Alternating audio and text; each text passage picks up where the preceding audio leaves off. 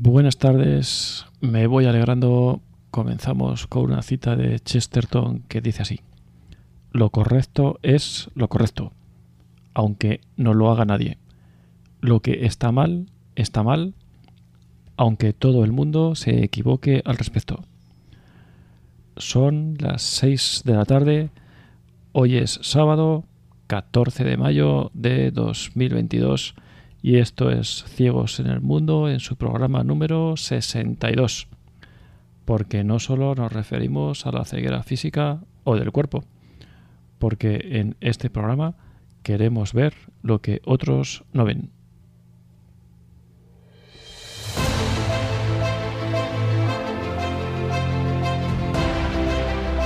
Ciegos en el Mundo porque todos, de uno u otro modo, estamos algo ciegos en el paso por este mundo, desde este programa queremos aportar un poco de luz o al menos algunas ideas para ser una farola encendida en medio de la oscuridad. Dirigido por Arturo Fernández.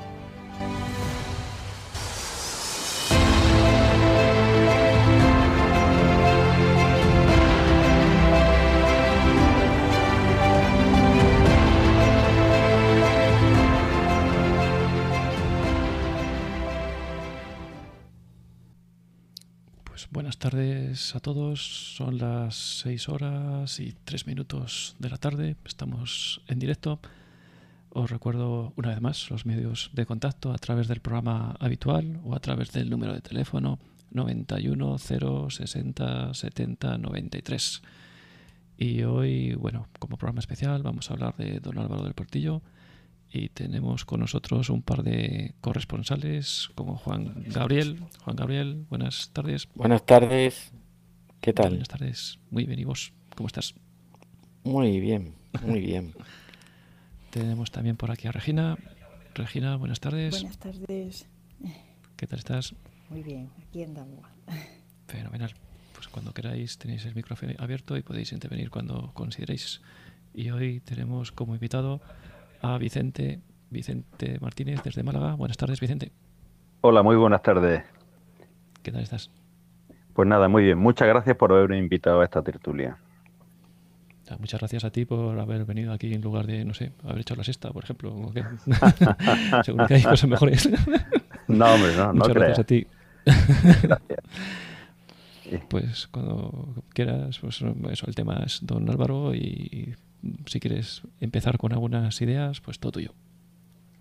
Bueno, yo en principio, don Álvaro, eh, no he tenido la suerte de haberlo conocido personalmente, sí he oído mucho de él y sobre todo sí he leído bastante de él, ¿no?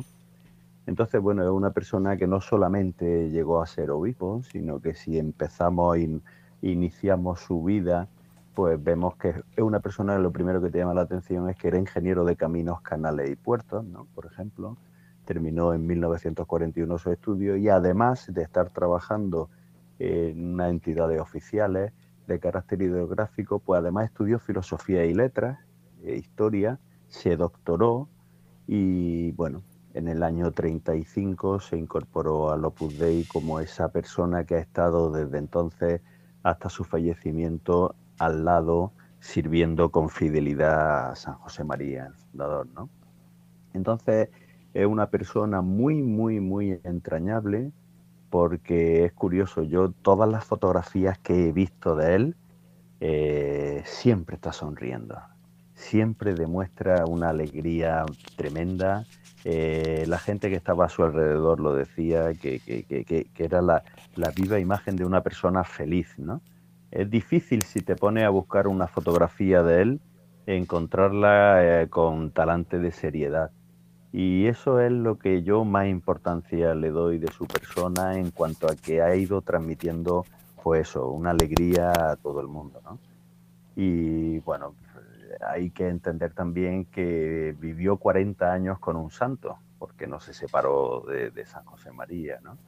Eh, tuvo también la, la gracia de ser íntimo amigo de Juan Pablo II, y sobre todo desde el punto de vista de la formación y la extensión de la, del Opus Dei, pues hay que recordar que llevó la obra a 20 países. Además de los varios cargos que llegó a, disponer en el Vaticano, ¿no?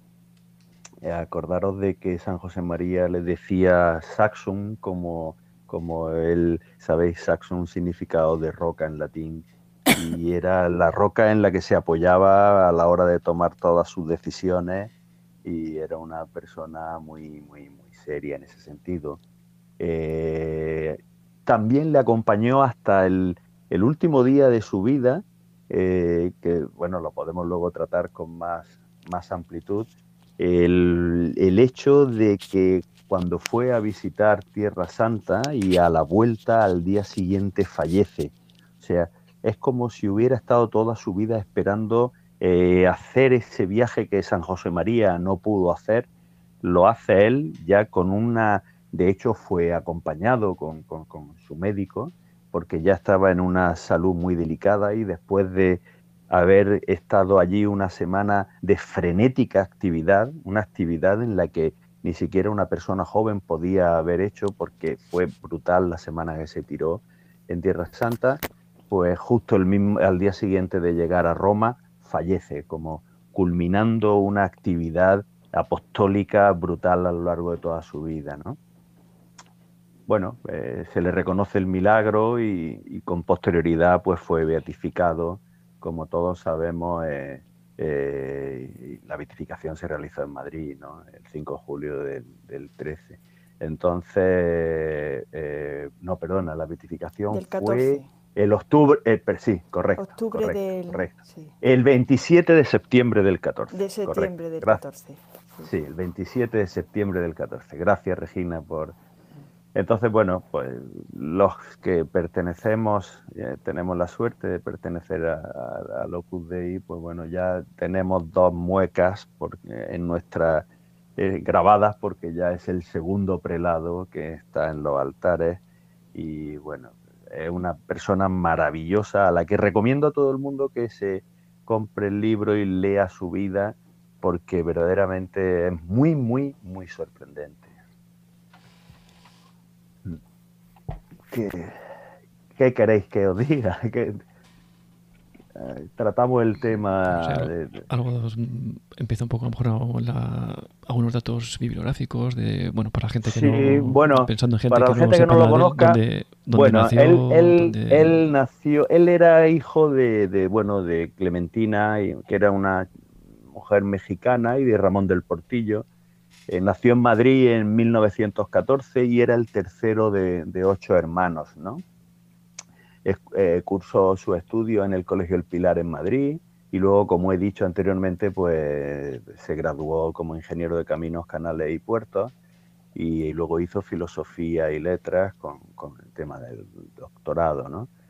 Entonces, él, en mil, recordemos que San José María crea el, el Opus Dei en 1928 y él se incorpora unos años más tarde, en 1935, ¿no? Eh, él recibió directamente del fundador la formación y el espíritu propio que aquel nuevo camino se estaba creando dentro de la iglesia. Desarrolló una amplia labor de evangelización entre todos los compañeros de estudio y trabajo, porque claro, ese fue el primer foco donde él se centró. Eh, todos sus compañeros. Y desde el año 39 pues empezó a moverse y a realizar una serie de viajes apostólicos por todo lo que era todo lo que era España. En el año 44 se ordena sacerdote, lo ordena sacerdote el obispo de Madrid, Monseñor Leopoldo Eijo y Garay, y en el año 46 él se traslada a Roma, ¿no? Ese es un periodo muy importante y crucial para el Opus Dei, porque es entonces cuando se reciben las primeras aprobaciones jurídicas de la Santa Sede. ¿no? Allí don Álvaro empieza también una época muy decisiva en la que, entre otras cosas, pues realiza una honda reflexión sobre el papel y la responsabilidad de todos los fieles laicos en la misión de la Iglesia a través del trabajo profesional y las relaciones sociales y familiares. ¿no? Eh, luego, entre el 47 y el 50, le da eh, un empujón a la expansión apostólica del Opus Dei en Roma, Milán, Nápoles, Palermo y otras ciudades italianas. Y allí promueve muchas actividades de formación cristiana, ¿no? atendiendo sacerdotalmente a numerosas personas. Esto no se sabe mucho, pero fíjate qué curioso que eh, de la huella que dejó su labor en Italia, pues eh, han dejado muchísimas calles y plazas que le han dedicado su nombre en distintos núcleos urbanos de Italia, ¿sabes? Eh, luego, en el 48, pues el fundador del Opus Dei erigió en Roma el Colegio Romano de la Santa Croce y entonces don Álvaro fue el primer rector, ¿no? Donde enseñó teología moral. Y ese año fue cuando se obtiene el doctorado en Derecho Canónico por la Universidad Pontificia de Santo Tomás. Eh, luego, eh, dentro de, los papas con los que ha llegado a tener, desde Pío XII hasta Juan Pablo II, eh, dada su formación, y pues le llevaron a, desempeñar muchísimos encargos, ¿no? Como miembro consultor de, de hasta 13 organismos de la Santa Sede participó activamente en el Concilio Vaticano II. ¿eh? Juan Pablo, eh, Juan XXIII ya le nombró consultor de la Sagrada Congregación del Concilio y luego Pablo VI le nombró consultor de la Comisión Postconciliar sobre los obispos y el régimen de las diócesis. Él siempre permaneció al lado de San José María, siempre hasta el mismo momento de su muerte en, en el 1975. ¿no? Era de una presencia amable y discreta al lado de la, dinámica figura que tenía San José María. San José María era mucho más, eh, eso, mucho más dinámico y él era muy, muy modesto. O sea, yo creo que él, él intentaba, intentaba mm, tener la modestia que, que tenía San José, ¿eh? esa modestia de estar ahí siempre al lado, pero en un segundo plano, y eso lo que hace es darle todavía muchísima más importancia a su labor, ¿no? Y luego, pues bueno, lo que he dicho, eh, trasladó la obra a más de 20 países con una labor encomiable en actividades y luego como prelado también se fijó mucho en la iniciativa social y educativa, ¿eh? muchísimo. Eh, también tenía gran preocupación en el papel del sacerdote en el mundo actual, ¿eh? tema al que le dedicó gran parte de su, energía. Y bueno, como ya he dicho anteriormente, pues falleció en Roma en la madrugada del 23 de marzo de 1994, pocas horas después de regresar de su peregrinación a Tierra Santa. Eh, la curiosidad de que la víspera el 22 de marzo había estado celebrando su última misa precisamente en la iglesia del cenáculo de Jerusalén. Entonces, claro, siempre eh, lo que ha dejado es esa, esa bondad, el calor de su sonrisa, lo que yo decía antes, ¿no? Es, esa sonrisa que, que, te enamora, ¿no? Su gran humildad, eh, su audacia sobrenatural, cómo, cómo trabajó en Roma para solucionar el problema jurídico que tenía, que tenía la obra, esa paz interior que, ha transmitido a todo el mundo y, la palabra como la comunicaba, bueno, pues e, e, es, tremendo, es una personalidad, vamos, en definitiva, para hacer una película. ¿eh? Y un poco la idea de tener hoy esta tertulia es porque el pasado jueves, ¿no? Día 12, pues eh, fue su, su celebración. Cuéntanos un poco bueno, pues el día 12 fue se, eligió como el día de San Álvaro, ¿no? El día de San Álvaro, que de hecho hay muchísima gente. Eh, yo tengo el hijo de unos amigos que, se llama Álvaro y, yo creo que no sabían ni cuándo se celebraba San Álvaro y, a raíz de haber ido a la beatificación a Madrid, fijaron la fecha de celebración de su santo el 12 de mayo. O sea, es curioso, pero bueno, ahí está, ahí está, 12 de mayo. Era porque también, perdón, era porque podía coincidir su fecha con normalmente con la, con la Semana Santa. Y entonces, bueno, hay pues, años que sí, años que no. Por eso, por eso, que para, la, para evitar que cayera en, en momentos de, de, la Semana Santa, que, que, la liturgia está totalmente, dice, bueno, pues eh, se eligió el 12, sí, el día de la primera comunión. Eso es, que fue el día de su primera comunión, que normalmente suele elegirse el día que fallece o tal, pero en este caso se eligió el día de su primera comunión. Sí, correcto, es verdad, correcto, sí. y bueno, es, la vida, perdón. No, no, eso es accidental, mm. vamos, accidental, que es, anecdótico, pero efectivamente no.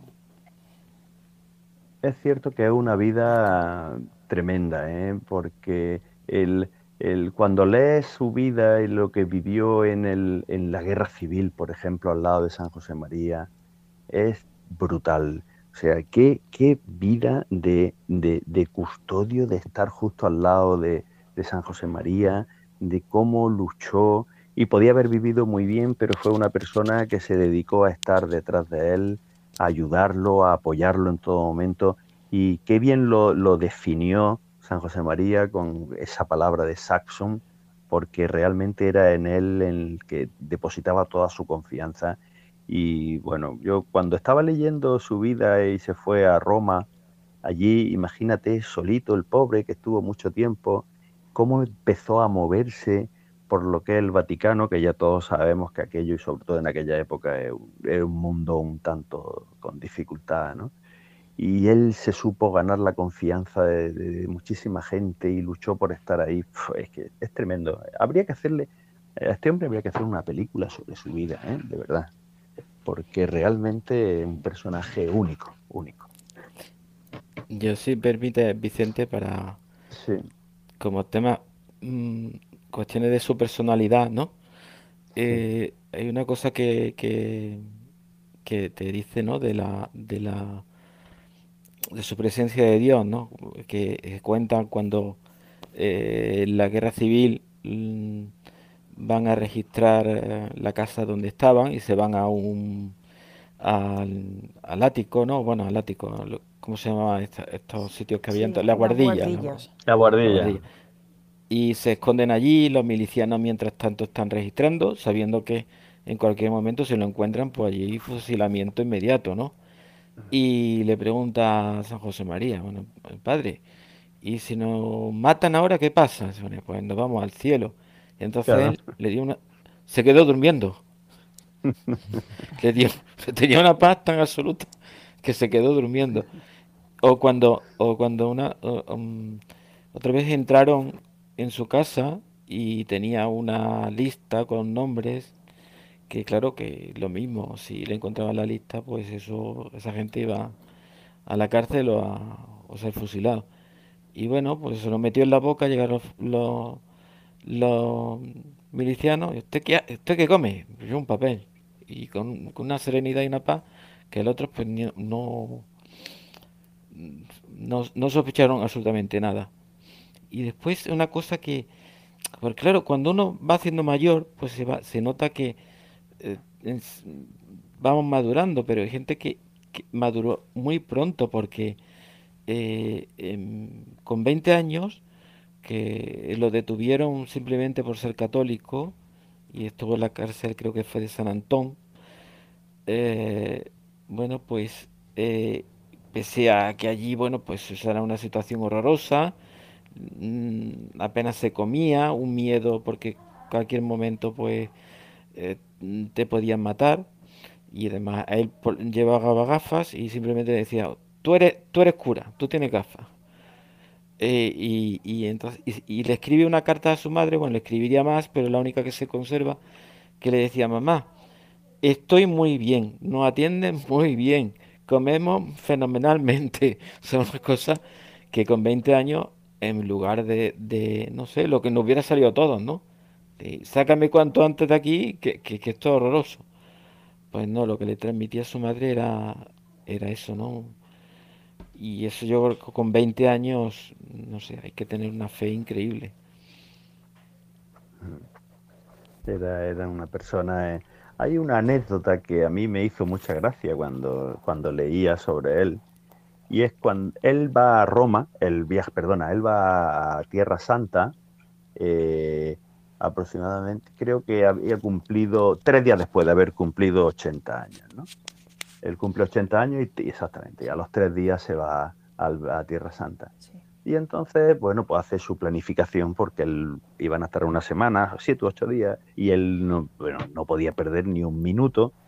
Y entonces ellos, eh, cada sitio al que iban a visitar, pues eh, leían el episodio de la escritura al que correspondía el sitio donde estaban y después pues hacían su oración, ¿no? Y resulta que cuando fueron al lago de Genesaret, pues claro, eh, él, él, quería eh, tener la ilusión de hacer el rato de oración en medio del lago, en medio del lago. Y entonces, pues organiza para que por allí, pues, oye, hay que buscarle una barca a don Álvaro para que don Álvaro se meta en el medio del lago y allí tenga su rato de oración. Imagínate el momento que sería para él ese encuentro allí, tremendo, ¿no? Pero bueno, las circunstancias, las circunstancias cambiaron porque empiezan a moverse, a ver dónde pueden alquilar una barca, fue una búsqueda bastante larga, y oye, y no conseguían, no conseguían encontrar ninguna barca. Y en ese rato, entre para allá, para acá, total, se fue la batería del coche. Con lo cual, pues ya tuvieron que volverse, se volvieron a Nazaret y a pesar de eso, estando una vez en Nazaret, pues dice don Álvaro que él no se quedaba sin su rato de oración en el lago de Genesaret, con lo cual tuvieron que volver otra vez al lago y allí a la orilla, sentado en un tronco de un pino, pues tuvieron que hacer el rato de oración leyendo los textos del Evangelio relativo a cuando Jesucristo pues estaba allí en el lago, ¿no? O sea, es tremendo, es tremendo. Eso me llamó muchísimo la atención. Bueno, eh, eh, no sé, Regina, Regina creo que llegó a conocerlo en persona, ¿no, Regina? Sí, sí, sí, le he visto pues, en pues, varias pues ocasiones. Sí. Y, bueno, es que lo, lo que estabas diciendo, que lo que se destaca de él es su bondad y su humildad, ¿no? Entonces, bueno, pues todo era sencillez, no, no ha tenido, él no ha manifestado ningún heroísmo y sin embargo, pues su vida evidentemente ha sido como lo que querían, lo que en la obra nos enseñan, ¿no? A, ser discretos, a, a, estar en nuestro trabajo, a funcionar, ¿no? Y, y a ser buenos colegas, vamos, buenas o buenos profesionales, buenos padres de familia, que yo cuando he contado un poco de mi familia, pues efectivamente eh, toda esa influencia pues fue precisamente porque lo vieron hecho vida en, en, estos primeros, ¿no? En cómo funcionaron. O sea que, y don Álvaro yo lo vi en, grandes encuentros de mucha gente eh, que nos contó toda la muerte de, como fue en el 76, pues nos contó con muchos detalles mm, aspectos de la vida de, San José María y no, nos emocionó mucho porque lo contaba con, pues no sé, cuando son cosas de familia a lo mejor los demás no, no les dice nada, pero a la gente que estábamos allí pues nos emocionó mucho.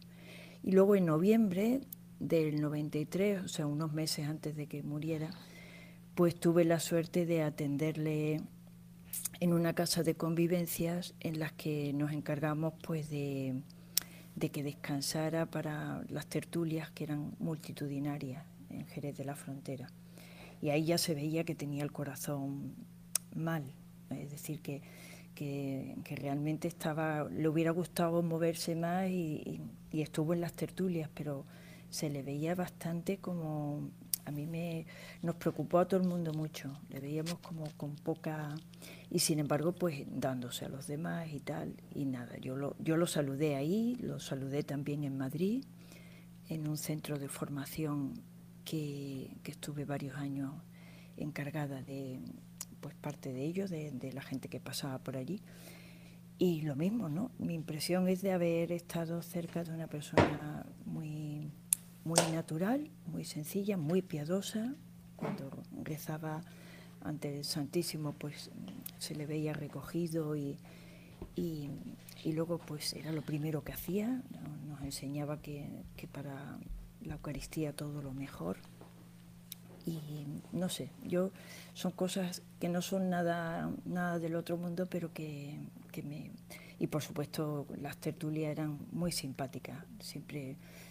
Por ejemplo, una vez hablando de un hijo suyo, un médico muy importante por su trabajo, no porque dijo, es que no tiene, es un hijo mío que no, eh, para decir, era calvo, y dice, no tenía un no tiene un pelo de tonto y entonces pues todo el mundo nos reímos mucho porque digo, es una forma de decir simpática que, bueno, pues así, ¿no? Hablando de, unos y de otros, siempre tenía la pregunta adecuada o, interesarse por, por, gente que tenía alguna enfermedad, alguna cosa. Era muy, muy corriente, al mismo tiempo que muy, muy especial porque tenía una buena inteligencia. De hecho, pues todo su trabajo del Vaticano lo han reconocido muchos, muchos que han trabajado con él, ¿no? De la curia en, ese momento. Sí, sí, esto, ya digo que yo no, más que destacar, me he servido de, su experiencia de gobierno, de cómo nos ha inculcado y enseñado a, tratar y a formar a los demás. O sea, sí, sí, una experiencia bonita. Pues eso ya te deja, te deja huella el resto de tu vida. Sí, sí, sí, sin duda porque el pedazo de privilegio que tiene de haberlo conocido es que, bueno, pues como la gente que ha conocido en vida a San José María y ahora cuando hablan de él, pues, pues le caen dos lagrimones, ¿no? Que se dice. Y, lo tuyo, pues forma parte de la historia ya. Sí, sí. Qué bueno.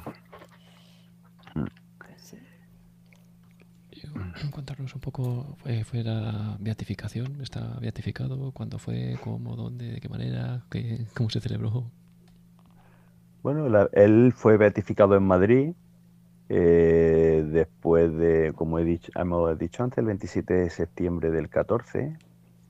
Se, se, celebró la beatificación en Madrid porque, porque era su ciudad natal, ¿no? Era, era un sábado que además hacía bastante calor y recordar que bueno fue beatificado después del milagro que aprobó el Papa Francisco y fue publicado con el decreto de la Congregación de las Causas de los Santos el 5 de julio del 13. Entonces, eh, el milagro se le reconoció porque se le atribuyó la Santa Sede, le atribuyó la intercesión de don Álvaro a la curación instantánea del niño chileno era José Ignacio, no sé qué, Wilson. Sí, yo y, eh, era, Ureta, eh, yo me acordaba por Eureta, Ureta Wilson, José Ignacio Ureta Wilson, que bueno, a los pocos días de nacer, en, el 2003, pues sufrió un paro cardíaco en el que estuvo más de media hora en parada y además una hemorragia masiva, decía, aquello no tenía, desde el punto de vista médico, aquello no tenía ninguna solución. O sea, aquello era, de hecho, nunca se había visto una, una situación médica tan, tan extraordinaria que de pronto, oye, milagrosamente, claro, se produjo el milagro, evidentemente, ¿no? Eh, entonces, eh, pusieron una estampita, la madre o el padre, no me acuerdo quién fue, encomendaron a, don Álvaro y el milagro se produjo. Entonces la beatificación, pues, fue, o sea, lo tuvieron fácil porque es que cosas de esas no pasan todos los días, ¿vale? Entonces la beatificación yo la recuerdo con muchísima ilusión porque fuimos un grupo de, de familias eh, del colegio de mi hijo cuando estaba en el colegio, eh, aquí en Málaga, y fuimos, pues bueno, pues amigos, conocidos, eh, fuimos cinco o seis autobuses desde Málaga y cuando llegamos allí, que creo, eh, aquello era la, era, eh, no me acuerdo cómo se llamaba el sitio eh, donde el, Real Madrid tiene el... Sí. El campo de donde, entrenamiento. Sí, tiene el Real Madrid allí, la, la, la, este, Valdebebas. Valdebebas, correcto, correcto.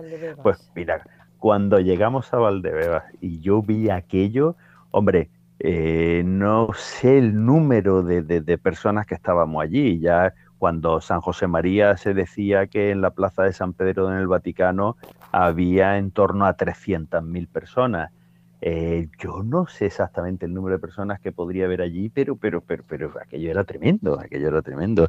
Y vino, vino la familia del milagro, eh, José Ignacio vino con sus padres, que estaban allí, en primera fila, y aquello fue, mm, bueno, fue precioso, precioso. Había un ambiente, un, bueno, era, fue, fue una maravilla, una maravilla. El día acompañó, y, fue una maravilla. La misa estuvo fenomenal. Bueno, la verdad es que lo recuerdo con muchísimo cariño. Mm. Tú estuviste también, ¿no, Regina? Sí, sí, sí. Y, además fue la ocasión de vernos mucha familia, gente conocida que no nos veíamos desde hace mucho. Fue un encuentro bonito, sí. Y aparte una, una ceremonia muy, muy emotiva, sí, sí, sí. Mm. Don Álvaro, la verdad es que ha dejado una huella, bueno, si ha dejado una huella en la gente que no lo conocimos, imagino en la gente que lo conoció, ¿no? Porque es tremendo, es tremendo. Yo, yo le tengo muchísima devoción. Eh, había, había una anécdota de un amigo, no me acuerdo que lo típico que daba la estampita de don Álvaro, ¿no? Eh, el venerable siervo de Dios, Álvaro del Portillo, obispo y prelado del Opus Dei, con su oración. Y, y dice, y esto lo contaron en una, en una convivencia que estuve. Y entonces dice que, tenía un, alguien tenía un problema y, alguien le llegó y le soltó una estampita de don Álvaro. Y dice, mira, rézale y, ah, sí, ya sé lo que es, porque se quedó sin trabajo. Se quedó sin trabajo y era una familia que lo necesitaba porque tenía muchos hijos y solo dependían del trabajo del padre y bueno, por las circunstancias, esto fue allá por la crisis que hubo en el... No, me acuerdo. Bueno, total que con la misma, pues, pues nada, empezó el padre a buscar trabajo, no encontraba, no encontraba. Y entonces un amigo eh, le dio la estampita de, de, de, don Álvaro, toma, rézale. Pero yo que ve, sí, hombre, tú rézale a don Álvaro y pídele trabajo, que verás como tal. Total que se lo encuentran al, a los dos o tres meses y dice, oye, ¿qué tal? ¿Cómo te va? dice, mira, yo la estampita no la puedo coger más. Dice, porque es que me han salido ya cuatro o cinco trabajos. Dice, es horroroso. Dice, este hombre que tiene. Y ciertamente decía, mira, que no, no le pido más, no le pido más porque es que, es que me están llamando todos los días. Digo, pues a lo mejor habría que considerar eso también como otro milagro, ¿no? Porque, porque es tremendo. Y era, eh, eh, fue curioso la anécdota que contó este hombre. Digo, hay que ver, es que hay anécdotas de todo tipo con referente a don Álvaro. ¿eh? Es tremenda, es tremenda. Pero bueno. Juan Gabriel, tú estuviste en la beatificación, que se ha caído un rato y ha vuelto. A ver si lo oímos. Juan Gabriel, ¿estás por ahí? Juan Gabriel nos ha abandonado. Es que se ha caído tengo un problema de conexión o algo así, ha vuelto. Pero yo creo que tiene que darle al botón de transmitir y no le ha dado. Estará buscándolo. Ah. Bueno, pues cuando pueda que hable, no pasa nada. Le dejo, él tiene el micrófono abierto cuando pueda que, continúe. Pues como decía, pues eso que Muy bien. nació en, en, Madrid, luego estuvo en, en Roma y como, no sé si nos puedes contar algo de cómo fue su paso por, por Roma o cómo fue un poco su, su trayectoria. Bueno, en Roma, eh, en Roma él sabéis que estuvo, mm, lo, lo, mandó San José María para allá solo, ¿no? Y ahí me parece que ha vuelto, ¿no? ¿Esa musiquilla es de que ha vuelto o no? No, no, no. Perdón, ah, esto de que hay que poner el teléfono en silencio y yo no lo he puesto. vale, vale, vale. Eh, bueno, él sabes que se traslada a Roma a eso en el año 46. Eh, antes, unos meses antes de que se fijara allí su residencia San José María, ¿no? Porque claro, San José María tenía claro que el, la central del, del, Opus Dei tenía que estar junto al Vaticano, ¿no? Eh, junto a la Santa Sede. entonces, primero lanza, lanza de, explorador, podríamos decir, a, don Álvaro eh, en el 46 y antes de que fijara San José María allí la residencia y, donde vivió ya eh, para siempre, ¿no? Eh, he dicho antes que ese, era un periodo muy importante para el Opus Dei, ¿no? Porque ahí es donde San José María quería tener eh, su aprobación jurídica, ¿no? Ante la Santa Sede. Y ahí todo, todo, todo lo peleó don Álvaro, ¿no? Ahí empieza una época muy importante, ¿no? Donde, donde realiza con su actividad intelectual que tenía tan brutal junto a San José María, y por supuesto, pues una labor, un trabajo ante la Santa Sede tremenda, ¿no? Él, quería, pues eh, profundizar en, la reflexión sobre el papel y la responsabilidad del, que tenían los fieles laicos en una misión ante la Iglesia, ¿no? Eh, es donde trasladó el que, claro, en ese momento el Vaticano no veía con muchísima claridad eh, cómo podría ser una persona santa eh, simplemente en, su, vida, o sea, santificar el trabajo, ¿no? esa famosa expresión de San José María, entonces el Vaticano en ese momento no, no contemplaba eso, no lo entendían, más bien no lo entendían muy bien y bueno, pues esa fue una misión, una misión muy, muy importante, ¿no? Él, él, también promovió actividades de formación cristiana y, atendió sacerdotalmente a muchísima gente, ¿no? Eh, Hola, he vuelto por aquí. Hombre, bien, bien, bienvenido, Juan Gabriel. sí. eh, Oye, estábamos hablando antes, Juan Gabriel, de nuestra presencia en la beatificación de Don Álvaro en Madrid. Tú y te, había preguntado Arturo si tú llegaste a ir.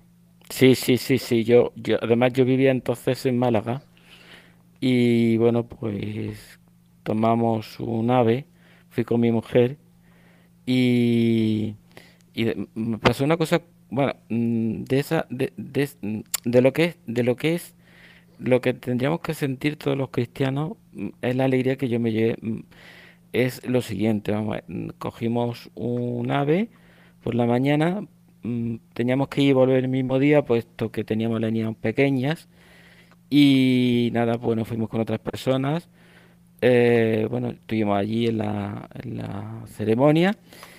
A la vuelta, eh, bueno, sabéis que después había que hacer una cola muy larga para llegar hasta las estaciones de, de metro, en esto que nos encontramos con una pareja de, de, chilenos mm, que no eran, no eran de casa, no, no eran de la obra.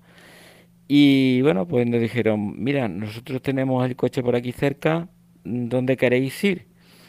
Y mira, pues, deja, pues cerca de Atocha, total que bueno, pues estuvimos charlando por el camino, ellos estaban súper contentos porque estaban haciendo una una visita por Europa y, bueno, pues ese encuentro ya nos ha dado para tener una amistad después de muchos años.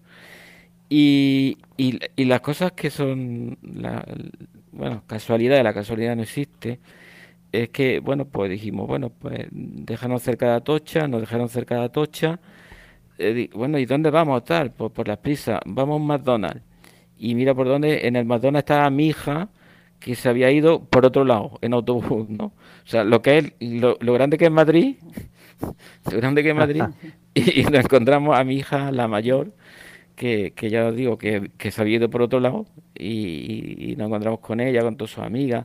Entonces, lo bonito que es ir y no conocer a nadie y de pronto con todo el mundo, ¿no? Todo el mundo, pues. Un ambiente, de, familia, de... familia, ¿no? Donde El milagro hubiera sido que lo hubieras visto tú. ¿Qué? que el milagro hubiera sido que lo hubieras visto tú. Sí, eso, eso hubiera sido el milagro. el segundo, hubiera sido su segundo milagro. su milagro, sí, sí, sí. No, pero recuerdo por eso, por la alegría, ¿no? Y después te encuentras uno de aquí, otro de allí, porque, claro, como yo estuve trabajando en Jaén, en Córdoba, en fin, pues siempre te encuentras gente que hace muchos años que no has visto y, y, entonces es un día de, de muchas emociones, ¿no? Y, y, eso, yo voy a contar una anécdota mm, también, que es que eh, eh, ya está un poco más triste, ¿no? Pero que eh, yo creo que fue de las últimas tertulias que hizo en Jerez, en Jerez, en Pozalbero, en el año 90 y... puede ser 93-94, ¿no? 93. Sí, 93, sí, donde... 93. Bueno, pues yo, yo no puedo ir porque yo tenía pensado ir con unos amigos de Córdoba. Yo estaba en Jaén y pensaba eh, irme a Córdoba y ellos iban y en coche. Entonces uno era compañero de, de estudio, de carrera. Entonces eh, de pronto me ponen una reunión el sábado ese y no podía excusarme. Eh, total que, que, tuve que decir que no, que no podía ir. Y mira por dónde pues mm, es ese coche se accidentó yendo hacia, hacia Albero y, bueno, pues murieron dos de los, iban tres, tres, tres, tres compañeros con 20, en esa época deberían andar por los veintitantos años, 23, 24 años, y murieron dos, el conductor fue el que menos sufrió, y bueno, pues decidieron no decirle nada a don Álvaro hasta que terminara la tertulia, ¿no? Después ya una vez que terminó, pues se lo, se lo comentaron y bueno, pues pasó un mal rato. Mm, fin, uno de ellos eh, estuvo, no murió inmediatamente, estuvo en la UCI un mes y creo que fue un 23 de noviembre, o un 23 o un 24 de noviembre, y murió eso, el 23 o 24 de diciembre. Eh, era compañero mío de carrera y, a mí me, siempre me ha quedado la idea, la, imagen, porque este eh, que se llama Gregorio decía qué alegría pues debe ser morirse a los 80 años siendo fiel del Opus Dei, ¿no? ¿Y quién le iba a decir a esta persona que con veintipocos años decía eso? Que, que hay menos se iba a morir, ¿no? yo creo que estará en el cielo. Y, en fin, es una cosa triste, pero que quería, quería comentarla, ¿no?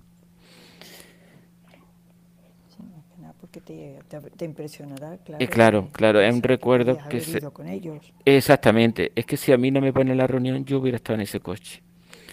Y eh, claro, son cosas que no se te, se te olvidan.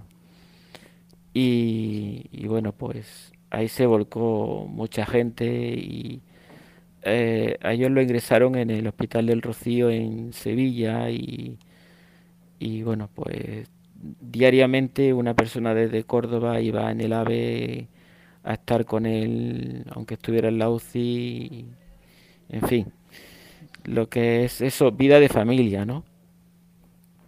Vida de familia.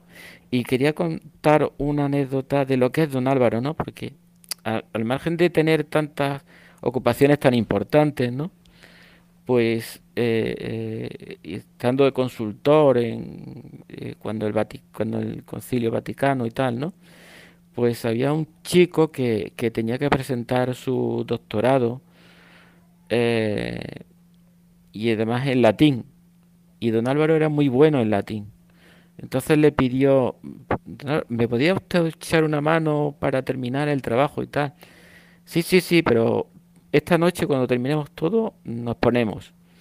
Entonces don Álvaro se tiró toda la noche, toda la noche con él, mm, que podía haber dicho, mira, yo tengo 70.000 cosas mucho más importantes que tu doctorado, que puede haber, que por Roma debería haber muchos latinistas, ¿no? Y podía haberlo derivado a alguien. Y estuvo toda la noche y ya cuando ya terminaron, dijo, bueno, ahora nos vamos a arreglar, nos arreglamos y nos vamos a hacer la oración y después a nuestro trabajo. O sea que eso, y dice mucho de esa persona, ¿no? Porque con todo ese trabajo lo normal es que hubiera dicho, mira, yo estoy muy tengo muchísimas cosas y, y, mira, te voy a presentar a no sé quién que, que, que, sabe esto, ¿no? Y, no lo, y lo hizo así. Esa, esa, eso que me contaron, la verdad que me, que me impresionó, ¿no? Porque claro, esto no sería un día, esto lo haría... Eh, quien hace esto es porque lo hace diariamente. Esto no, no es una actitud espontánea. Y no sé si había hablado había hablado de, de bueno, de también de eh, otra de lo de cuando era joven, lo que sufrió cuando iban a la barriada estas marginales a dar catequesis, que, que era un peligro, ¿no? Porque allí ah, eran unas barriadas que estaban totalmente marxistas y cualquier que viera con para catequesis, pues eh, bueno, había agresiones, tiros de piedra, bueno, y a él le hirieron, le hirieron con una llave inglesa en la cabeza y tuvo la, pudo huir porque se metió en el, en el metro y eso le salvó. Eh, no quiso decir nada a sus padres, fue a un ATS que por lo visto la cura no se la hizo bien porque no estaban bien desinfectados los, los elementos que tenía y eso se le agravó más todavía hasta que ya tuve que confesarle a los padres realmente lo que lo que había pasado no entonces eso también da de idea de la, de la fortaleza que tenía y del cariño hacia sus padres para no preocuparlos no en fin que yo creo que es una persona que, que muy humilde lo que habéis dicho muy humilde y, y de mucha fe y eso pues eh, yo no lo no he tenido la suerte de, Regina, pero cuando lo oyes en la tertulia, pues te lo transmite. Y, esa paz que, transmite, ¿no? Cuando habla, eh, ahí sopla el Espíritu Santo, ¿no? Aunque hayan pasado años, pues el Espíritu Santo sopla donde quiere, como se dice, ¿no? Y, en las tertulias, pues te llega, te llega. Y eso que, que él se hizo ingeniero, entre otros motivos, porque no le gustaba hablar en público y quería hacer una, unos estudios que no le obligaran, ¿no? Que no tuviera que hablar en público. Antes no sabía lo que en la vida le, iba a traer, ¿no? Es curioso. Es curioso. Sí, yo tengo una anécdota además relacionada con ser ingeniero o su nueva mentalidad de, de ingeniero de caminos, ¿no? a ver, que, no sé si habéis oído que cuando, pues acerca de sobre la relación ¿no? que tenía con el, con el fundador, con San José María, una vez comiendo, pues el San José María se da cuenta, se ha dado cuenta de que Don Navarro pues que estaba copiándole, ¿no? Que pedía el primer plato y Don Navarro pues pedía lo mismo el segundo plato y pedía lo mismo y, así con todo y, ya se dio cuenta y dice pero don Álvaro que tienes que ser libre y lo único al que hay que copiar es a Cristo y don Amaro le dijo algo así como que sí, sí, pero a través del, a través del camino reglamentario. ¿no? sé qué, os parece la, qué relación tenía pues, don Álvaro con José María, ¿no? Si podéis contar algo de la relación que tenía con, con, el, con el fundador de la obra. Bueno, yo, eh, eh, aquí en Andalucía se dice mucho eh, el tema de... Era, yo, yo creo que eran tal para cual yo, me lo imagino los dos juntos todo el día, eh, sufriendo, todo el día luchando. Pero luego, luego en, la intimidad de los dos, tenían que tener eh, eso, ser tal para cual, ¿no? Eh, y luego, claro, San José María evidentemente era el fundador y estaba por encima de don Álvaro. Pero don Álvaro tenía que tener un amor tan profundo por San José María es un respeto, una, una adoración. Y luego eh, Dios le dio esa humildad, esa humildad, como decía antes, de la, humildad de, San José, ¿no? De, estar en un segundo plano.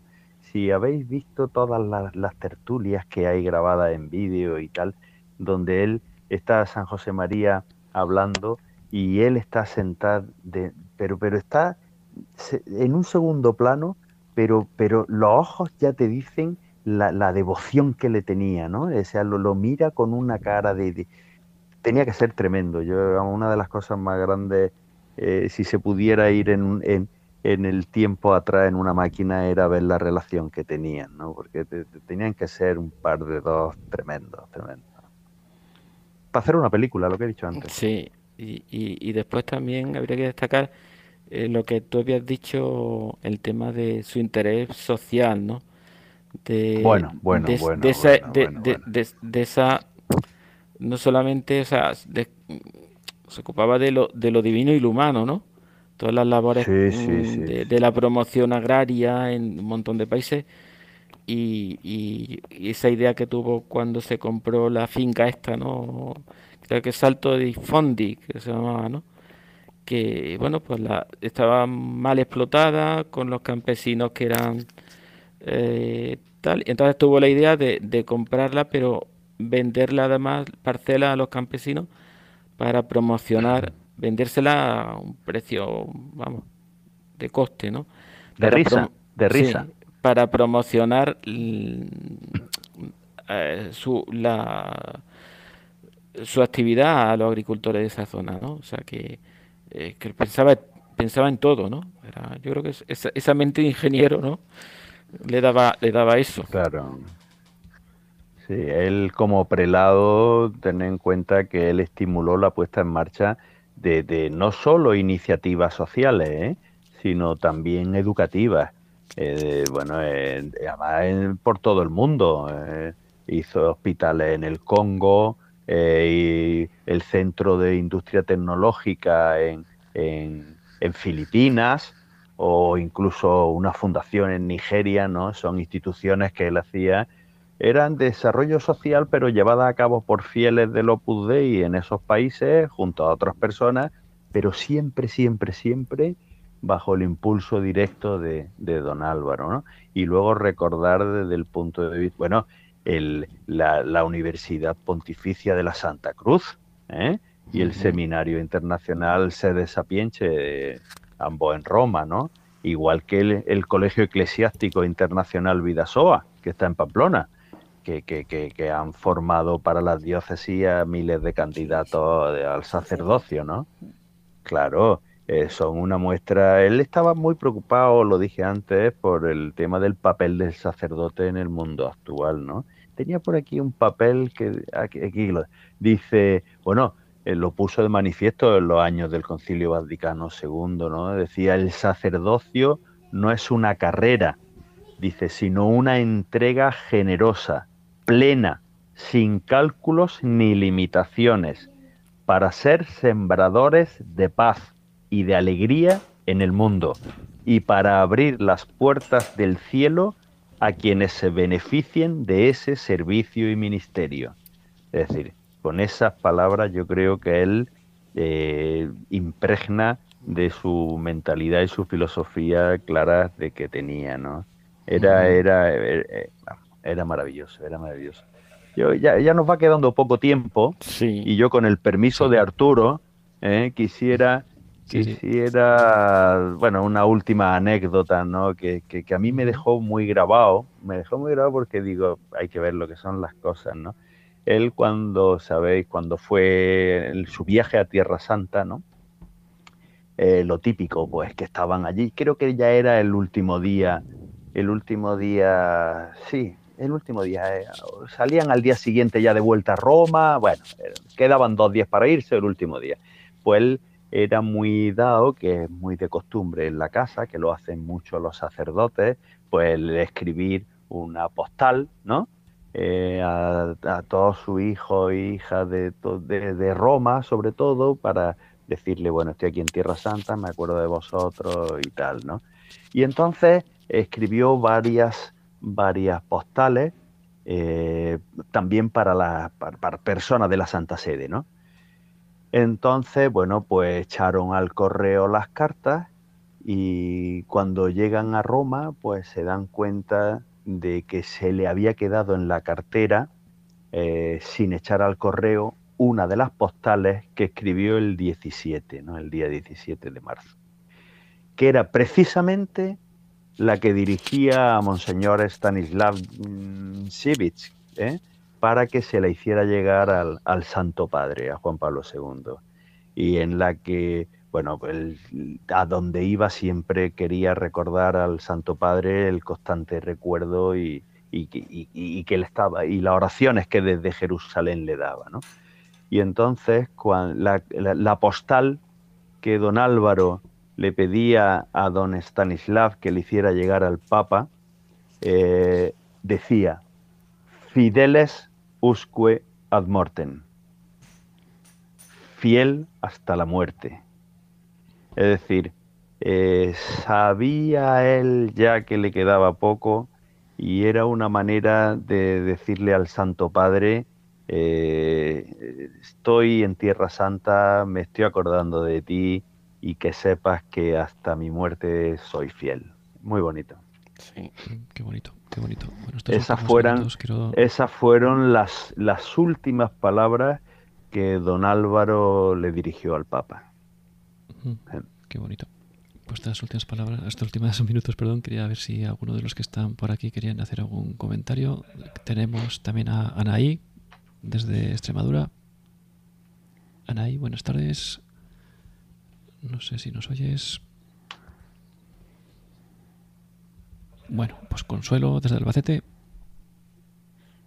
Hola, buenas tardes. Buenas tardes, Consuelo. La verdad es que me ha gustado mucho la charla de, este señor porque eh, el amor es infinito. Y si lo pensamos que el amor es infinito, creo que donde hablamos y estamos dos reunidos en el nombre de Dios, ahí estar con nosotros. Y por supuesto que, me ha gustado mucho. Gracias. Pues muchas gracias, Consuelo. Y bueno, ya estamos llegando al final. Y bueno, eh, Regina se ha caído, pero si queréis eh, unas últimas palabras para despedirnos, Vicente. Bueno, nada, yo agradecer, agradecer el que me hayáis dado la oportunidad de estar esta tarde con vosotros. Cuando queráis volver a contar conmigo, me encantará volver a estar. Y, bueno, y sobre todo el haber tratado la figura tan importantísima como es la de don Álvaro, ¿no? Eh, yo le tengo muchísima, muchísima devoción, le pido a la gente que le rece mucho. El ejemplo, ah, eh, no, he terminado, no he terminado bien la anécdota que conté antes del que pedía trabajo, cuando se lo encontró al amigo al tiempo y le dice, sí, sí, tú rezaré que te vas a hartar de trabajar, como diciendo, pídele, pídele que verás cómo te da, porque, porque realmente en ese terreno creo que ese don Álvaro se, lo, se, vamos, se le ocurra mucho. Entonces, bueno, es un placer estar hablando aquí, don Álvaro. Podríamos estar día y día pues porque pues su figura es inmensa, Muchas gracias a ti, porque bueno, efectivamente, pues se puede. La, su biografía es muy amplia, pero bueno, nuestra intención era un poco pues dar algunas pinceladas, algunas anécdotas así simpáticas, pues bueno, para provocar un poco, pues eso, que la gente pues pudiera conocerlo un poco por unas pinceladas y que a lo mejor pues luego también el que quiera pues pueda seguir profundizando en su, en su vida, ¿no? Pues muchas gracias por haber estado con nosotros esta, esta tarde, en lugar de, de habernos hecho la sexta. muchas gracias. Juan Gabriel. Gracias a vosotros. Si quieres comentar algo, Juan Gabriel, y nos despedimos. De nada, yo solamente es dar las gracias a Vicente por este atraco que le hemos hecho y ya, si acaso, otra vez lo, llamamos para que nos dé charla de nutrición, ¿no? Que, También, eso, eso, también, también. Pues, pues, muchas gracias a todos por haber estado aquí un programa más. El viernes que viene pues nos volvemos a ver en nuestro horario habitual. Os recuerdo los métodos de contacto de siempre a través del correo electrónico en ciegos en el mundo arroba o a través de WhatsApp en el 91 0 60 70 93. Yo soy Arturo Fernández y esto es Ciegos en el Mundo. Para contactar con este programa puedes hacerlo en el correo electrónico ciegos en el mundo o bien en el número de WhatsApp 91 0 60 70 93. Yo soy Arturo Fernández y esto es Ciegos en el Mundo.